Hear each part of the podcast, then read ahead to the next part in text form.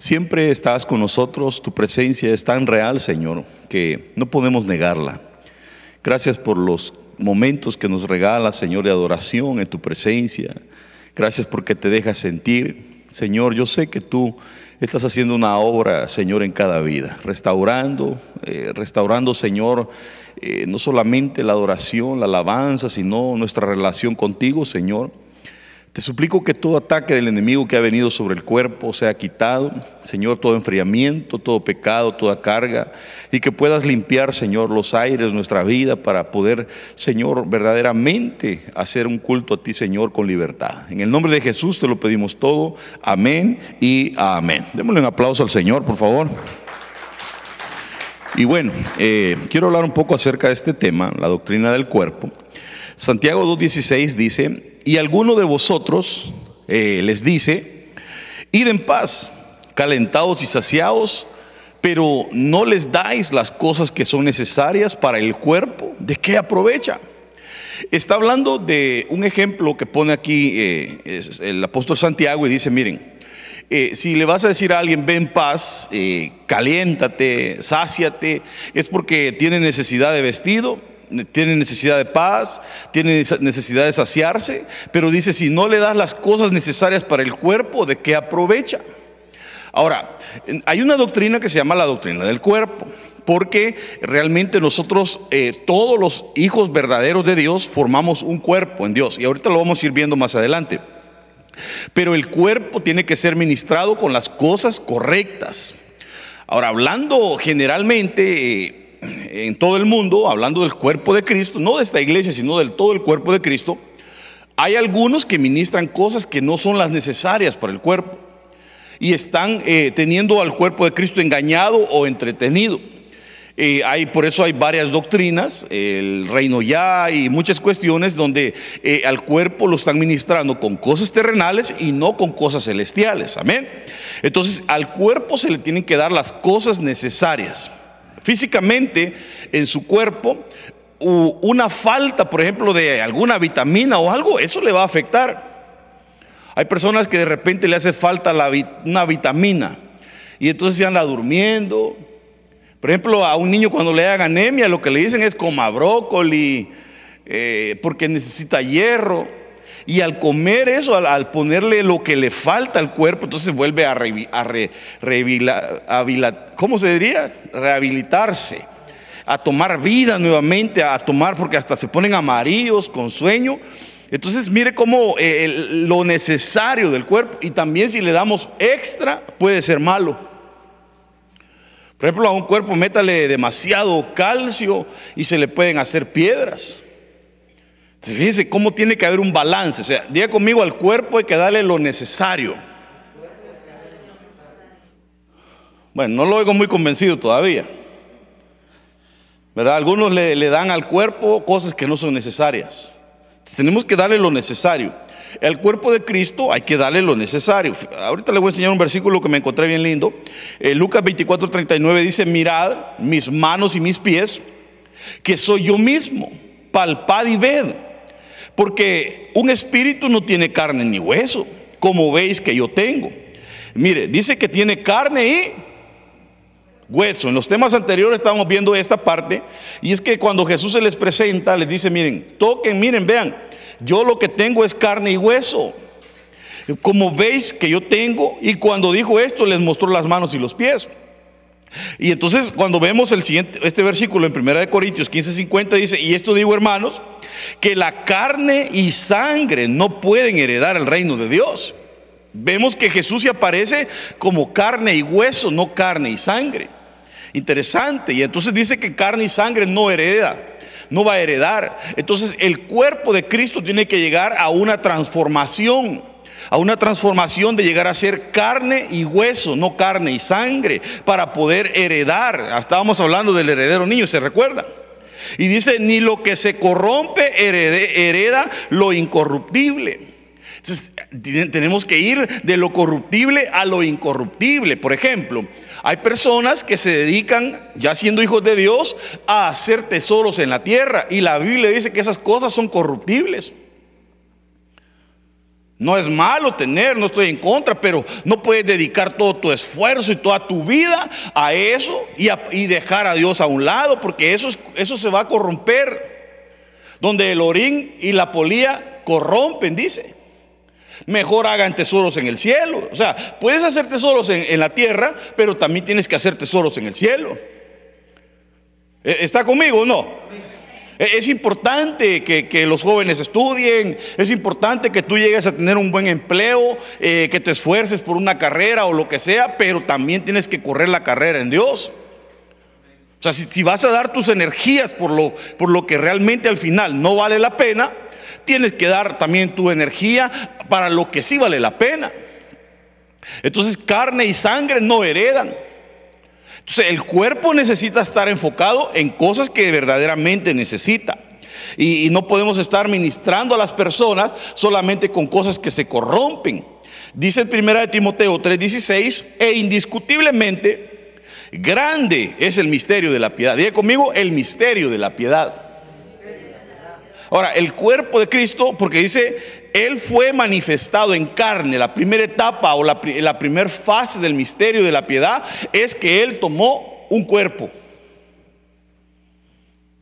Fíjense, eh, dentro, cuando hablamos de la piedad, lo primero es que Cristo tomó un cuerpo. Por tanto, los hijos participaron de carne, en este cuerpo, Él también participó, dice la Biblia. Entonces, él tomó un cuerpo también. Siendo Dios, tomó un cuerpo como nosotros.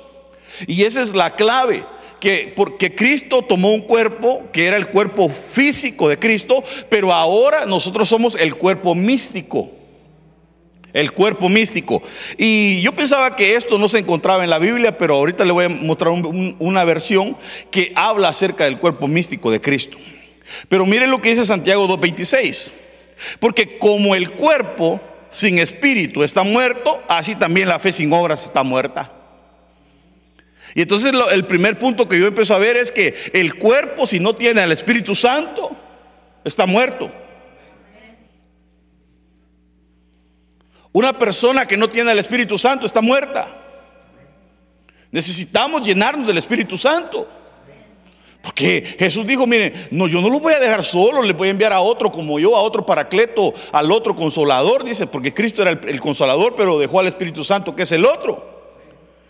Entonces, para que no estemos solos, para que tengamos guianza, porque dice, Él os guiará a toda verdad. ¿Y cómo vamos a ir a la verdad si no tenemos al Espíritu Santo? Porque dice la Biblia que hay caminos que al hombre le parecen rectos, pero al final son caminos de muerte. Si no son los caminos que va guiando el Espíritu Santo, van hacia la muerte. Podrá ser una iglesia muy linda, muy hermosa, puede haber unidad, pero si el Espíritu Santo no guía, van hacia la muerte. Parecen buenos, pero van a muerte. Entonces, fíjese, vemos que entonces el cuerpo sin espíritu está muerto. Lo primero que sucede cuando alguien se muere es que el cuerpo se queda y el espíritu parte. Hay una separación. Eh, la iglesia es igual, sin el espíritu no podemos vivir. ¿Qué fue lo primero que Jesús le dijo a, la iglesia primitiva? Vayan al aposento alto y no se vayan de ahí hasta que sean llenos, porque van a recibir poder y entonces van a ser mis testigos. Entonces no pretendamos hacer la obra de Dios y llegar a ser grandes y hacer lo correcto dentro del cuerpo si no estamos llenos del Espíritu Santo. Y el otro punto es que dice que la fe sin obras está muerta. Entonces, la otra parte del cuerpo de Cristo es que hay, hay cuerpos, hay, hay miembros que dicen, yo tengo fe, pastor, pero no hace las obras. O sea, el que, el que verdaderamente tiene fe actúa. No podemos decir que somos cristianos si no nos congregamos, si no, hermano, perdón, el, que, el que tiene fe obra. Diga conmigo, sin fe son muertas mis obras. Podrá hacer obras, pero están muertas. La fe va amarrada de las obras. Yo voy a saber que tú tienes fe cuando tú actúas. Por ejemplo, alguien podrá decir, yo tengo fe que el Señor me va a bendecir. ¿Y qué sabe hacer? Pues yo, sea, dígame un trabajo. Pintar. Yo tengo fe que el Señor me va a volver aquí en este país un hombre bendecido. Y sabe pintar bien, tiene experiencia, pero nunca pone su negocio porque le da miedo. Si verdaderamente tiene fe, se va a aventar a poner el negocio. Porque la fe va con las... O sea, no espere que Dios llegue a, a dejarle el dinero ahí, hermano. Tienes que obrar. Si crees, obra. Jóvenes, si ustedes creen, obren. Verdaderamente el que quiere ser bendecido tiene que echarle ganas a estudiar, a, ver qué hace, hermano. No se le puede pasar el tiempo y entonces no hace nada. Entonces tu fe no está, no, verdaderamente no tienes fe. Crea, crea. La iglesia que no cree en el Espíritu Santo es una iglesia muerta. Y hay, hermano, hay, hay, iglesias o el cuerpo de Cristo que mutila el cuerpo. Quitan al Espíritu Santo, quitan a, los profetas, quitan a los apóstoles. ¿Cómo van a, hermano, cómo se sentiría usted si no tuviera una mano?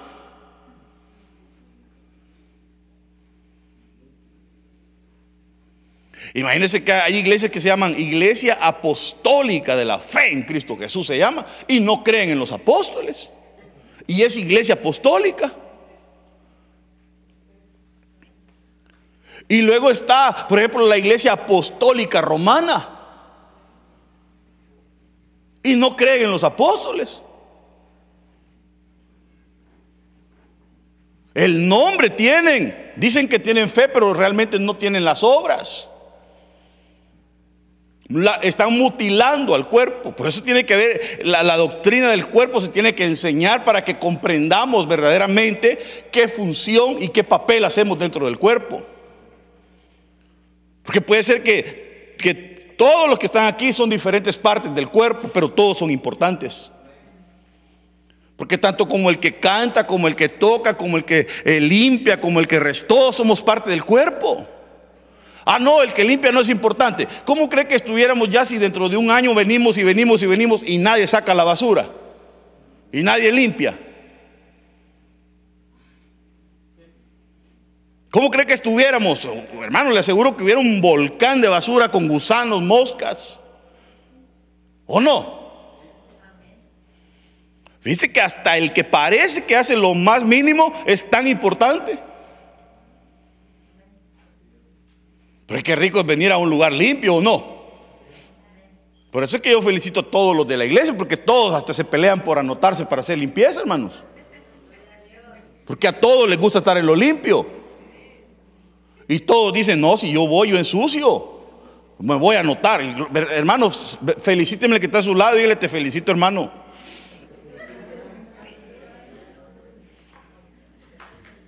O sea, todos somos importantes. Y si, ¿qué pasa si la oveja dice, ah, yo no necesito del pastor? Cuando la oveja no tiene pastor, el lobo lo hace pedazos. ¿Y de qué le serviría al pastor no tener ovejas? Si el pastor dice, yo no necesito tener ovejas. El pastor que no tiene ovejas no es pastor. Entonces yo lo necesito a usted, usted me necesita a mí. Usted necesita al que está a su lado porque puede ser que el que está a tu lado es ojo y tú eres oreja. El otro puede ser lengua y el otro diente. Y hasta lo más mínimo en tu cuerpo te sirve. ¿Qué cree que le pasaría si le arrancamos todas las pestañas? No mira uno, hermano.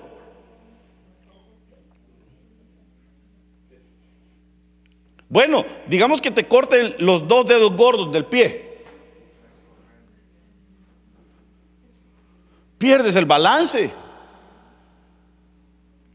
O, imagínense cuando una persona empieza a perder el oído, pierde el balance y se cae. Todo el cuerpo es importante, hermano. Y hay partes que son honrosas o que por lo menos nosotros creemos que son más honrosas y las cubrimos más. Pero verdaderamente todo el cuerpo es uno y todos nos necesitamos unos de otros. Entonces tenemos que enseñar, hermano, porque dentro de la misma iglesia podemos estar menospreciando a otro y decir, ay, este hermano este hermano lo único que hace es ir a orar allá atrás.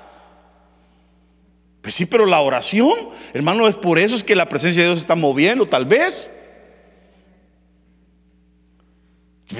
Todos somos necesarios. Cuando llegamos a comprender la doctrina del cuerpo, vamos a entender y nos vamos a volver poderosos, fuertes, unidos. Ahora, porque como el cuerpo sin espíritu está muerto, así también la fe sin obras está muerta. Dice Hebreos 10:22, acerquémonos con corazón sincero, en plena certidumbre de fe purificados los corazones de mala conciencia, oiga, y dice, y lavados los cuerpos con agua pura. ¿Cuántos se bañan? Ah, por lo menos dijo amén, va. ¿Cuántos se bañan? ¿Cómo se sentiría usted si ya lleva un mes en medio de este gran calor, hermanos? Y no se ha bañado. Hermanos, si uno o dos días y uno ya se empieza a sentir todo pegajoso, ¿no le ha pasado? Imagínense a alguien que trabaja en la cocina y pica cebolla, ajo, hermano, y suda y, y no se baña. Entonces, el cuerpo tiene que ser lavado. Le preguntó mi esposa a un niño ahora que nomás te bañaste, le dijo, porque lo veo bien mojadito. Y no, no, lo hago a meche, le dijo. ya ve que los niños son sinceros. Pero fíjese que dice que el cuerpo tiene que ser lavado. Algunos han de practicar el baño ruso, con una toallita mojada, pero como son las zonas más heladas y el agua me parece que no es muy, un elemento vital muy abundante por allá. Entonces se han inventado un baño que se llama el baño ruso, con una toallita, pues, se limpian y ya. Había un niño allá cuando yo estaba pequeño que se llamaba César. Y, porque allá uno se baña así, no sé si sabe usted que es una pila. Eh, como una piscina pequeña y ahí uno aguacalazo. Y entonces e, era como un lugar donde habían varios apartamentos. Y ¿sabe qué decía él? Ustedes se bañan porque ustedes son ricos, decía. Lo que pasa es que no le gustaba bañarse y el agua ahí estaba y, cualquiera se podía bañar. Pero esa es la mentalidad. Pero, pero el punto es que el cuerpo tiene que limpiarse. Y entonces viene el Señor y, hay un versículo que dice, ya vosotros estáis limpios por la palabra que os he hablado. Entonces, una de las cosas que limpia el cuerpo es la palabra. Porque la palabra tiene muchas funciones. La palabra es fuego, consumidores, es espada, es como nieve, es como agua, es como rocío, es como martillo. La espada es linda ver todas las dimensiones de la palabra. Por ejemplo, cuando la palabra es martillo, eh, hay diferentes tipos de martillo. Cuando se va a forjar una, una joya, por ejemplo. Eh, no sé si usted ha visto los, martillos que usan para, para, arreglar los relojes y los, los anillos, hermano. Así los martillitos que parecen de juguete, pero ese es el peso necesario. O sea, hay gente que ya llegó a un, a un punto de, que es valioso, precioso, hermano, y le dan con un su martillito, ¿ah? Pero aquel que todavía es un pedazo de hierro ahí, eh, hermano, rústico y que lo tienen que trabajar duro, hermano, con, con un marro le van a dar. Cada quien, hermano, eh, cuando, cuando el Señor habla, cuando se, predica la palabra, todos sienten la palabra de diferentes maneras. Algunos dicen, ay, hoy salí bien, bien confortado, dice. El otro dice, ay, hoy pastor, eh, fueron pedradas las que dio. Y cada quien recibe la palabra. Hay unos que sienten que le dan con martillo, hay otros que lo sintieron como fuego. Y a veces, la, pero casi siempre la palabra te limpia. Te limpia, hermano, la palabra. Cuando sientes que, la palabra te dice, mira, lo que estás haciendo es pecado, es pecado, tienes que dejarlo, abandonarlo, arrepentirte, hombre. Es Dios limpiándote, o por lo menos Dios que te quiere limpiar. Y usted diga al Señor, Señor, que me caiga tu palabra como guacaladas de agua, Señor, lávame, bañame. ¿Cuántos quieren ser limpios por la palabra?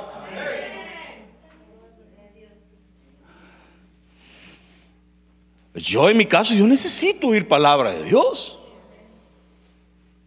Yo me pongo mi Spotify, yo pongo, yo lo que sea, pero yo siempre, yo necesito oír la palabra de Dios. Tengo la Biblia en audio, la leo, de todo. Porque yo necesito. Necesito limpiarme y el cuerpo de Cristo necesita ser limpiado. Hermano, perdón, ¿qué pasa en una iglesia donde no enseñan? Si la palabra es la que limpia el cuerpo, ¿cómo se va a limpiar? Por eso se vuelven religiosas. Imagínense un día estaba en un lugar, en un meeting con alguien que fui yo de Meque ahí. Y le dijo el, papá al hijo, que era pastor, le dijo, el tema tal te toca del, libro, le dijo. Y tienen, yo vi el libro, tienen un libro con sus, con sus temas para todo el año y cuando se lo acaban el siguiente año lo vuelven a repetir.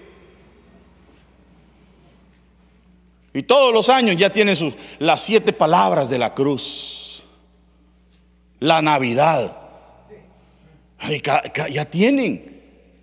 Ah, perdóneme, y entonces ¿dónde está la búsqueda de la revelación de la palabra? Eh, ¿Cómo, cómo nos vamos a lavar así? Tiene que el Señor enviar una palabra fresca o usted se estaría bañando con la misma agua y la misma agua.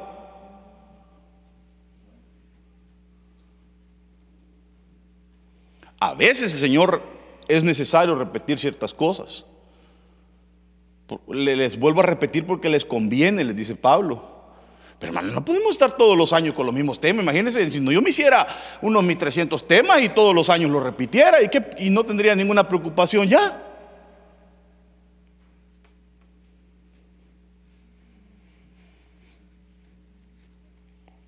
O que me diga, pastor, páseme todos los temas y de ahí, ahí cuando quiera predico, pastor, ahí, ahí tengo sus temas. Ahora lo que vamos a hacer es que le vamos a decir, un día antes le vamos a decir al que le toque, le toca, hermano.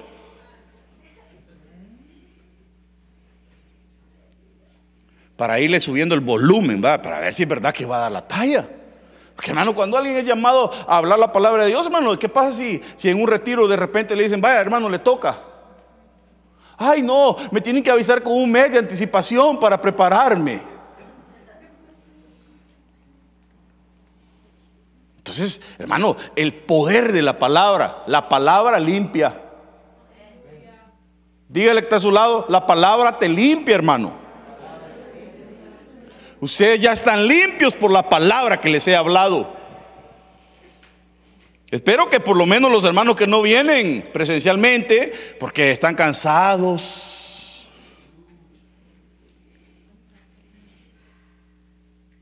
Híjole, hasta quisiera preguntarle cuántos años tiene la hermana. Pero me da pena. Hay solo que ella me quisiera decir. Sí.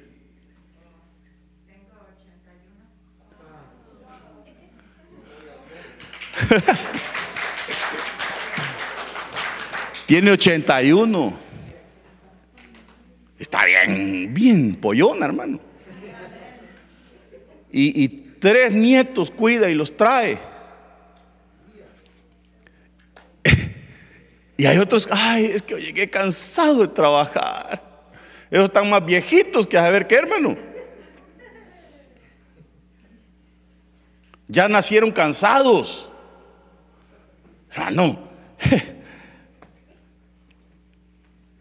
Por lo menos espero que estén conectados, ¿va? Y si no, ¿cómo se van a limpiar, hermano? Y después están con los grandes clavos en sus matrimonios, en su casa, en su familia. ¿Por qué? Porque no oyen palabra, porque no se limpian. Si la palabra es la que te va a limpiar. Bueno, empecemos pues, porque así como el cuerpo es uno, ¿cuántos cuerpos hay? Y tiene muchos miembros. Pero todos los miembros del cuerpo, siendo muchos, son un solo cuerpo, así también Cristo. Entonces, esta es, la doctrina, es que todos somos miembros, pero todos conformamos un cuerpo. Por eso es que, por ejemplo, cuando alguien empieza a mostrar signos de rebeldía, de división, eso lo que está haciendo es que son células que son canceríficas. ¿Sabe cómo trabajan este tipo de células malas dentro del cuerpo? Hay enfermedades donde, donde empiezan las células a, que son malas a decir, ataquen, ataquen a las células buenas.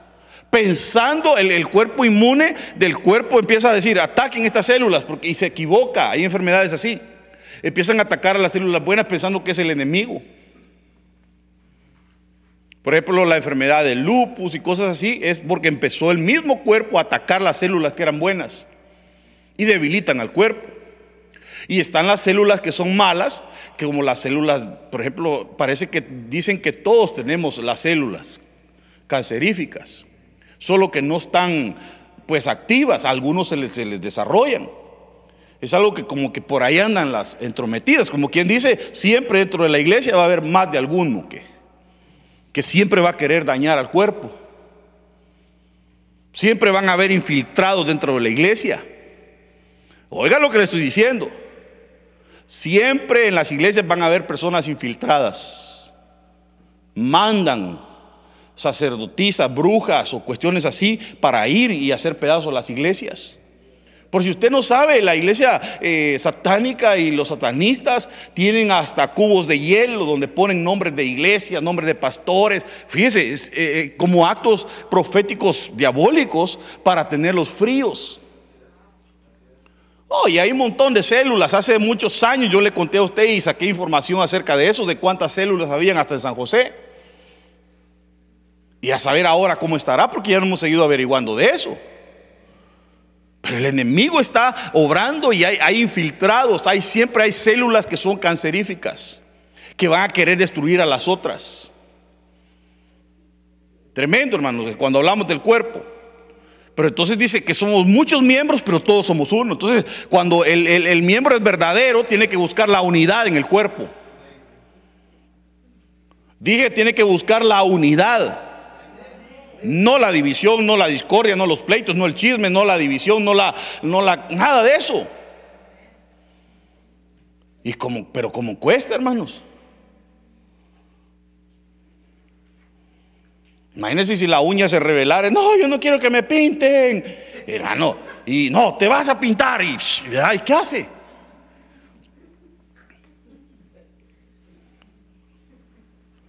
O de repente los dientes, yo no quiero limpiarme, yo no quiero que me limpie, yo quiero estar sucio. Nada, y ahí le mete la mano, le mete el cepillo y lo limpia. Porque cada cuerpo, cada miembro necesita un cuidado específico. Por ejemplo, el diente, los dientes tienen un cierto cuidado. Hay ciertas personas especiales que los cuidan, los dentistas. Pero usted no va a donde el dentista cuando le duele un oído. ¿O sí? El Señor para el cuerpo también tiene diferentes tipos de ministros para atender Es toda una organización. El cuerpo, hermanos, es, un, es algo tan complejo y que todas las órdenes vienen de la cabeza.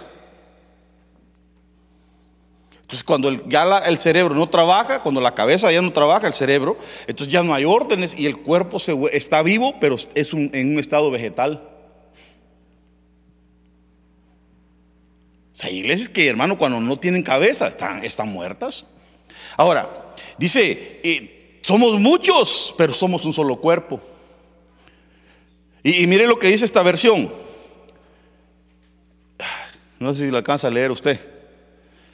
Porque así como el cuerpo humano es uno, oiga, y tiene muchos miembros, y todos los miembros, con ser muchos, son un solo cuerpo, y mire lo que dice ahí.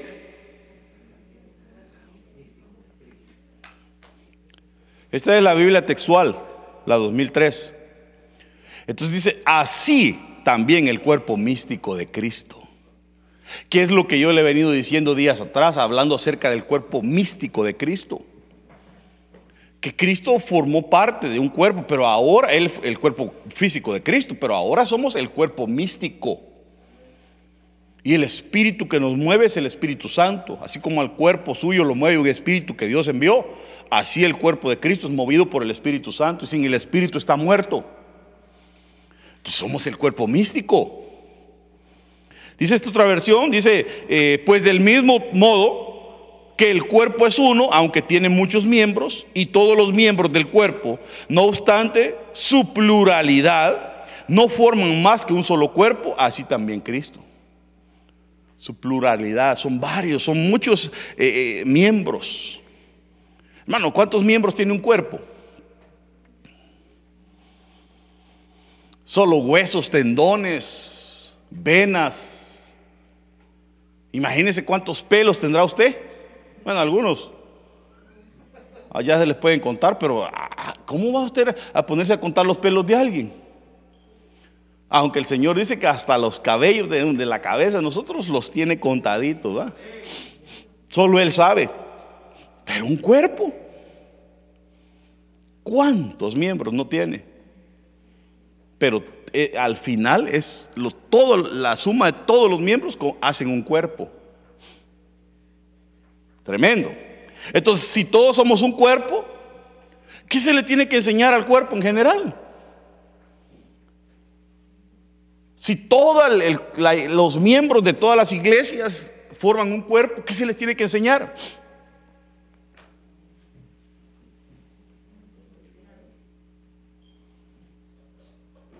Lo celestial. Porque ¿para dónde vamos? Entonces hay iglesias que empiezan a enseñarle lo terrenal, lo terrenal, a agrandarles el yo a las personas. Tú puedes, eres grande, naciste para triunfar, conquista. Y empiezan a sacar doctrinas, remas que son diabólicos.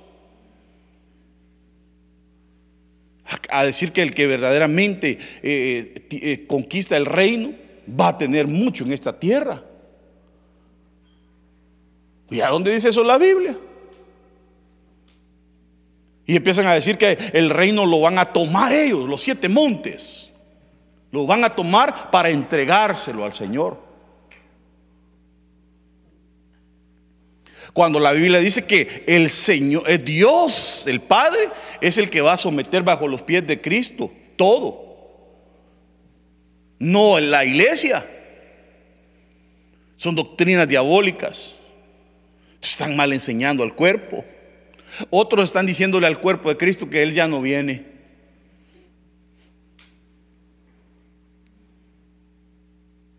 Y hay tantas doctrinas. Por ahí anda una mujer que dice que la que era, la que era, creo que era la esposa de aquel que tatuaba a la gente con el 666, el Miranda, que ya se peló.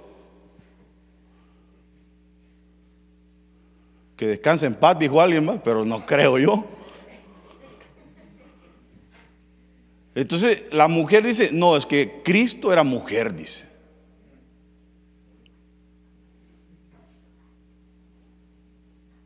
Y también hay otra, otra farsa que anda por ahí de un tal judío que dice que es Jesús, pero que realmente no es que todos los judíos lo, apoyan, sino una pequeña rama de unos ortodoxos que lo apoyan y dicen, pero y, lo sacaron en una fiesta, pero no era que estaban celebrando ya la venida del Mesías, sino que era otra cuestión.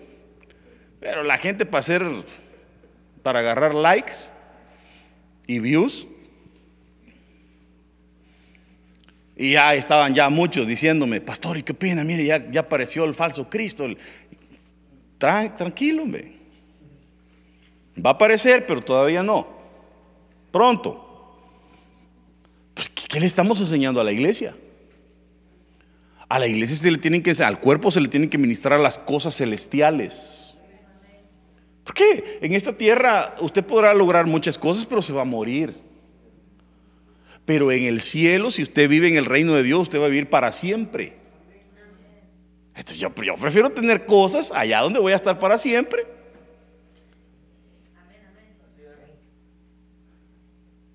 Y aquí, si llego a tener, gozarlas y ver qué va, a pasar con eso. ¿va?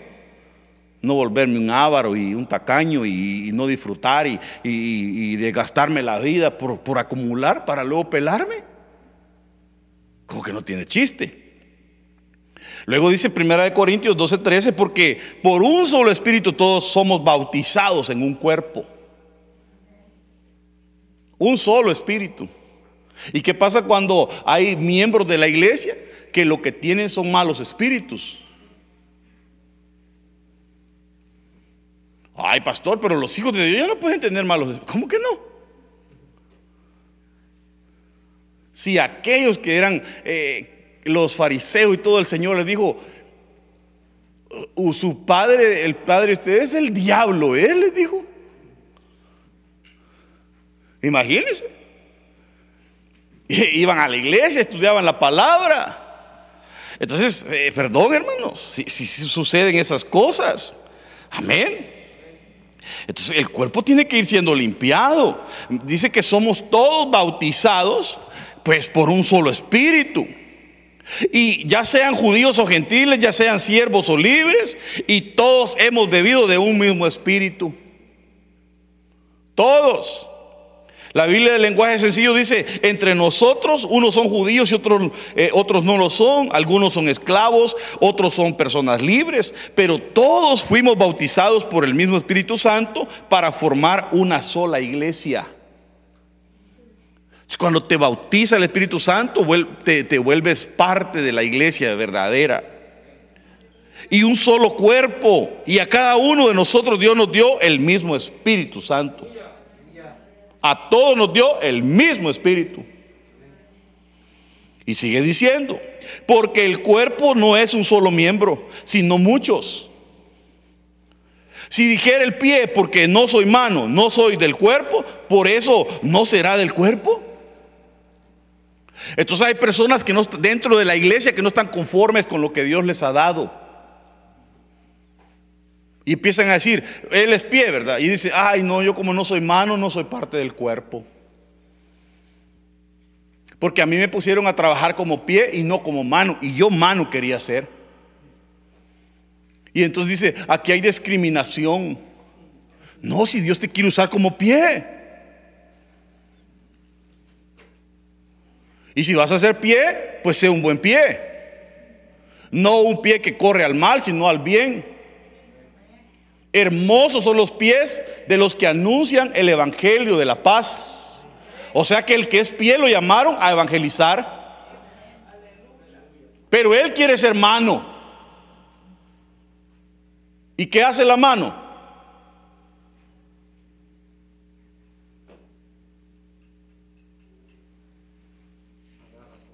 La mano representa la mano de Dios, los cinco ministerios, tal vez, puede ser que es un ministerio primario.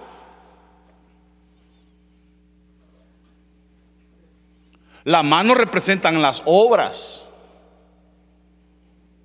Muchas cosas que representan la mano. Eh, eh, cambia el papel, no le gusta lo que él es. Es como aquel que, que, no le gusta su cuerpo o aquella que no le gusta su cuerpo. Si así lo hizo Dios o así la hizo Dios. Ay, no, es que soy muy narizona, dice. Me voy a operar la nariz. Mano, se la manda a hacer toda chata así. Ya cuando está grande, ya se parece a la tigresa. Hermano, ya usted ha visto cómo se ve las mujeres ya operadas cuando ya son viejas, ¿va? Es como aquel que cuando está joven, hermano, va al gimnasio, sí, va. Un Arnold Schwarzenegger. Y los tatuajes, hermano. Así, su arañota aquí, mire. Cuando ya está viejo, hermano, la, araña y la todo se le arrugó así, se le, hasta se le durmió la araña. Porque el pellejo le cuelga.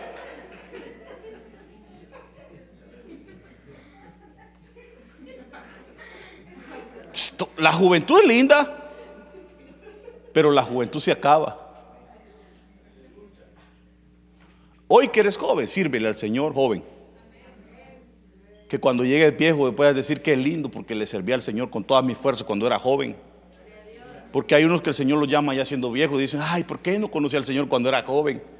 Pues sí, pero ya te rescató el Señor, por lo menos, gloria a Dios. Entonces, los tipos de miembros Dios te llama a hacer algo y si te llama, gloria a Dios. Haz lo que mejor puedas en esa área donde te llamó porque el Señor te quiere usar. Todos los miembros son necesarios, hermano. Entonces el, pie no puede estar diciendo, ay, es que yo no soy mano pues, entonces yo no soy parte del cuerpo. Entonces hay gente que se menosprecia a sí misma. Dentro de la iglesia, él solo se siente menospreciado.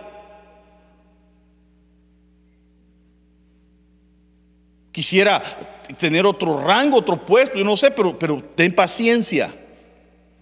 Si Dios te va a llevar de pie a mano, pues te puede transformar.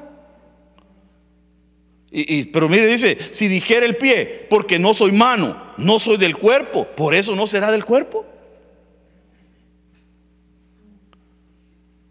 Perdón, la mano es del cuerpo y el pie.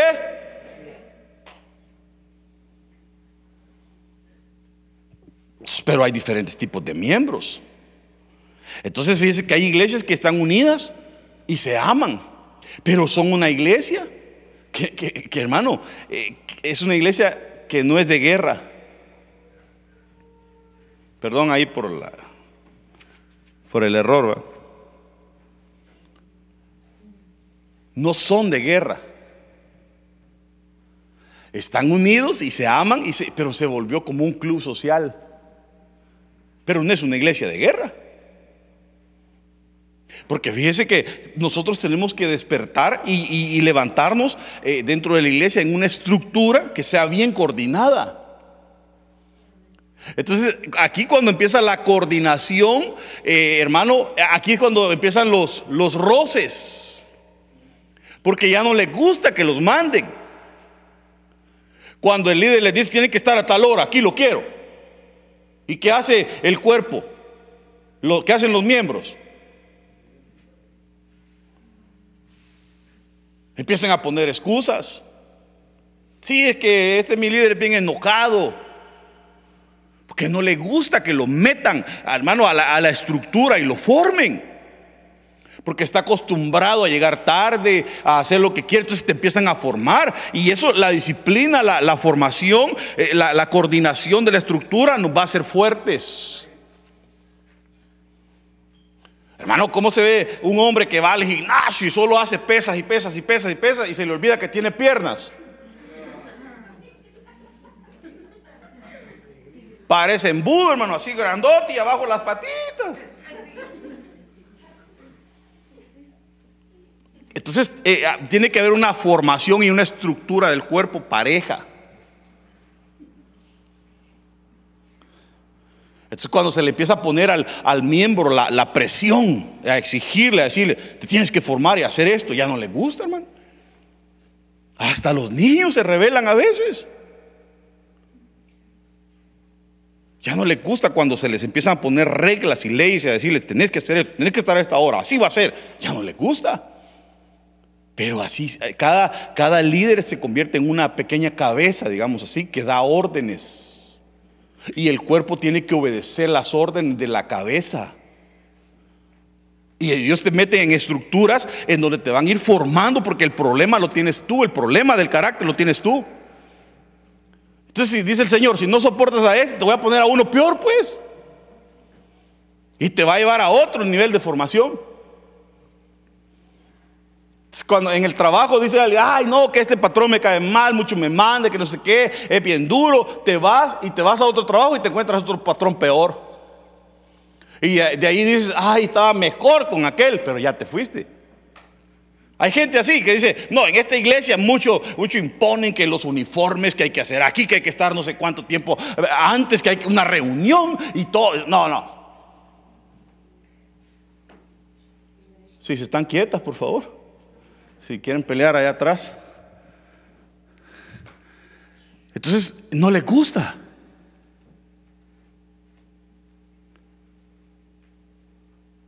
No les gusta. Porque los están formando. En todos los departamentos te van a exigir, hermano. Porque una iglesia bien formada empieza a poner departamentos. Y, van incluidos uniformes, reglas, cosas que vas a hacer y entonces te van formando. si esta iglesia fuera, haga lo que usted quiera, ¿cómo cree que fuera?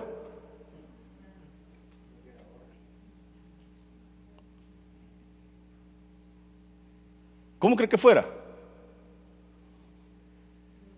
Hermanos de la alabanza, vengan como quieran. Ah, seguro que no hubiera peludo con un arete. No, no, no. No, yo sé que no. Antes, imagínense. Antes era rockero. Con unas grandes botas hasta aquí de zipper. Y ya me lo imagino yo, hermano. Flaco, peludo y haciéndole así, mire.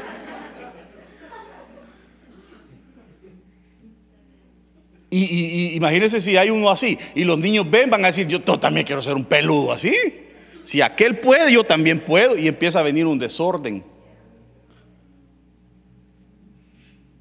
Y de ahí aparece uno con los pantalones, pero rotos, hermano, hasta de las nalgas. Le aseguro que también los demás, ah, yo también quiero los pantalones rotos y de las nalgas también. Porque lo malo, ¿cómo lo imitan, hermano? Aparece uno ahí que se le, no tenía cincho, le quedaba el pantalón grande y otro lo vio y a todos con los pantalones como cantiflas o a cantiflas le copiaron. Pero dígales, mira, bien vestido te ves bonito y cómo cuesta, hermano. Porque Dios es un Dios de orden. Y cuando ya le dice, mire hermano, tiene que usar uniforme, te están moldeando.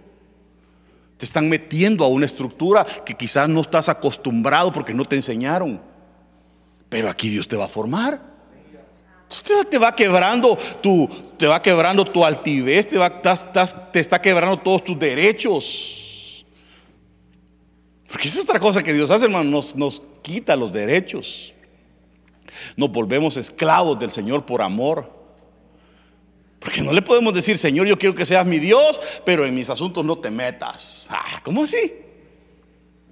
Si Él es Dios sobre tu vida, Él es tu rey, Él te va a gobernar. ¿Para cuántos el Señor es su rey? Pero cuando ya, ya se está metiendo el Señor en tus asuntos, Señor, tú eres mi rey, tú me mandas, pero en mis finanzas no, no gobiernas tú. Ah, ¿Cómo así? Dígale al tío Sam que no gobierna sobre sus finanzas, a ver qué hace. O vaya a la tienda y diga, yo no quiero pagar los taxes, que casi es un 10%, ¿va?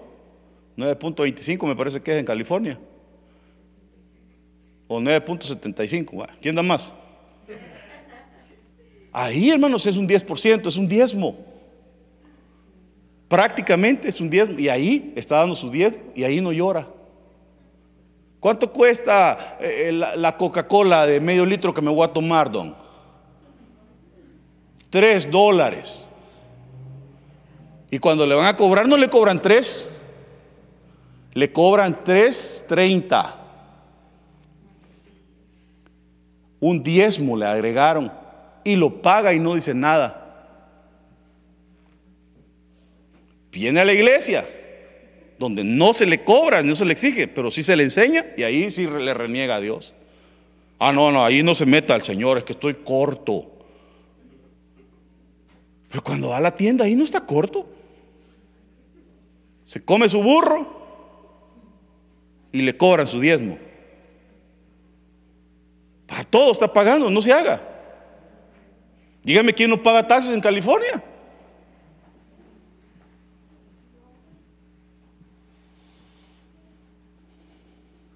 Tremendo, ¿eh? Nos tiene que formar Dios. Gente que viene de otros países con una estructura, con una formación, y llega a este país y aquí lo educan. Allá en su país, hermano, perdón, allá en México, en El Salvador, Honduras, allá la gente va comiendo y tira la basura por la ventana. Y los países son bien sucios, muchas áreas. Aquí tiras una basura te hacen que la vayas a recoger y te dan mil dólares de multa. Hay unos rótulos que dicen no littering. Eso quiere decir que no tires basura. Y ahí está, fine, dice, mil, hasta de dos mil he visto yo.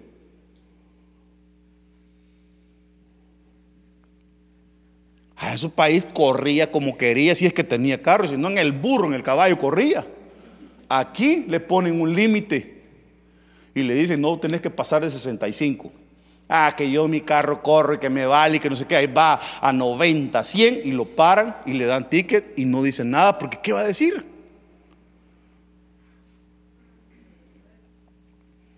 Te educan. Porque Estados Unidos tiene una estructura de leyes bien organizada.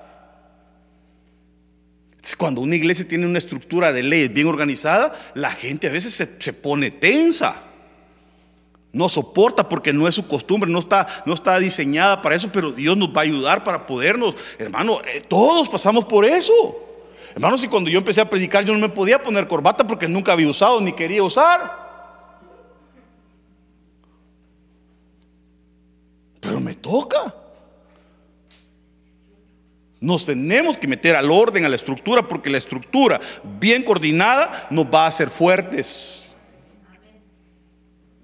Bueno, ahí voy a parar, porque ya, ya me pasé del tiempo. Solo le voy a leer este. El secreto de un ejército es la organización. Un ejército tiene jerarquías, la iglesia también tiene jerarquías. Cuando se aprenden a respetar las jerarquías, la organización, hermano, todo va a funcionar bien. Hay gente que le dice, usted es mi pastor, y de repente ya está en otro lado, con otro o está bajo un líder y, se salta al líder y va a poner queja al otro, al que está más arriba, perdón. Sujétese. Aprenda la estructura. Un ejército bien organizado se potencializa. Hermanos, si queremos potencializarnos, tenemos que organizarnos y estructurarnos bien. ¿Cómo es que uno puede perseguir a mil, dice aquí, y dos hacer huir a diez mil? Porque si uno hace huir a mil, dos, ¿cuántos tendrían que hacer huir? Según las matemáticas. Dos mil. Pero fíjese el poder de la estructura cuando nos unimos. Nos volvemos fuertes. Uno hace correr a mil, pero dos a diez mil. Se, se potencializó al cien. No sé si al cien o al... No, porque al cien sería 10% de mil serían 100, serían 1100. Entonces se potencializó como al, al mil, creo yo, o al 10 mil o al 100 mil. Se fue. Fíjese, que el cuerpo, cuando está bien estructurado, tu cuerpo, todo está bien eh, ¿cómo se diría? Cuando, digamos, lo que tú piensas, tu cuerpo lo hace. Aparte de coordinado, tendría que haber otra palabra. Aparte de organizado, tendría que haber otra palabra. Aparte de sincronizado, tendría que haber otra palabra. Ya lo dijimos.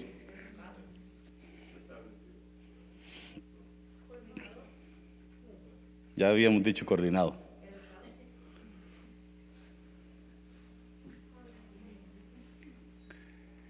Fíjese, cuando tú piensas algo y tu cuerpo lo hace. Porque hay gente que dice, mañana me voy a levantar temprano. Pero el cuerpo sabe que es viernes y no se levanta. Entonces dice, es viernes y el cuerpo lo sabe. Lo pensó pero su cuerpo no actuó.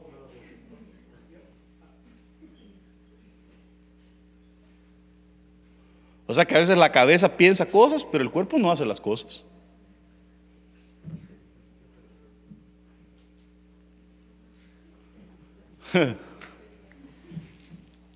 Entonces necesitamos potencializarnos. Potencializarnos, pero para eso tenemos que estructurarnos. Pero para eso vas a tener que sufrir cambios. Y no te va a gustar muchas veces, pero es necesario. Que el Señor nos ayude, ¿verdad? Bueno, paremos ahí, vamos a seguir el sábado primeramente el Señor. Oramos. Oremos, Señor bendito, gracias por tu palabra, ayúdanos. Ayúdanos a ser miembros, Señor, del cuerpo de Cristo que beneficia, Señor, al mismo cuerpo. Saca de nosotros, Señor, toda costumbre mala, toda enseñanza mala, toda herencia mala, Señor, toda actitud mala. Todo aquello que, Señor, separa o divide o ataca al mismo cuerpo, Señor. Que cuando alguien se duela, todos podamos dolernos. Y que cuando alguien se alegre, todos podamos alegrarnos. Señor, que venga la unidad sobre cada eh, miembro, Señor, para poder estar unidos unos con otros. Para formar un cuerpo, Señor, bien estructurado. En el nombre de Jesús te lo estoy suplicando, Señor. Obra sobre esta casa, Señor. Estructúranos que en cada departamento se pueda ver, Señor, tu gloria manifestada, se pueda ver a Cristo manifestado, Señor. Dentro de cada departamento, en la alabanza, en los intercesores, en los maestros de niños, en la media, en, todo, Señor, lo que se hace, Señor, en cada departamento se pueda glorificar tu nombre. Que todos trabajemos, Señor, por la unidad. Eh, bendigo esta casa, bendigo a cada uno de los miembros, Señor. Y te suplico, Señor, que quites todo aquello, Señor, que muchas veces los ataca, haciéndolos sentir menos. Yo declaro, Señor, que todos los miembros del cuerpo son necesarios. Gracias por lo que nos das, gracias por las funciones que nos das, por los privilegios, por los ministerios que has dado, Señor. Tú sabes cómo das, pero te suplico, Señor, que nos unas. Que todo lo que nos has dado sea para bien, para edificación, Señor. En el nombre de Jesús te lo estoy suplicando. Gracias, papá. Amén y amén. Dámele un aplauso.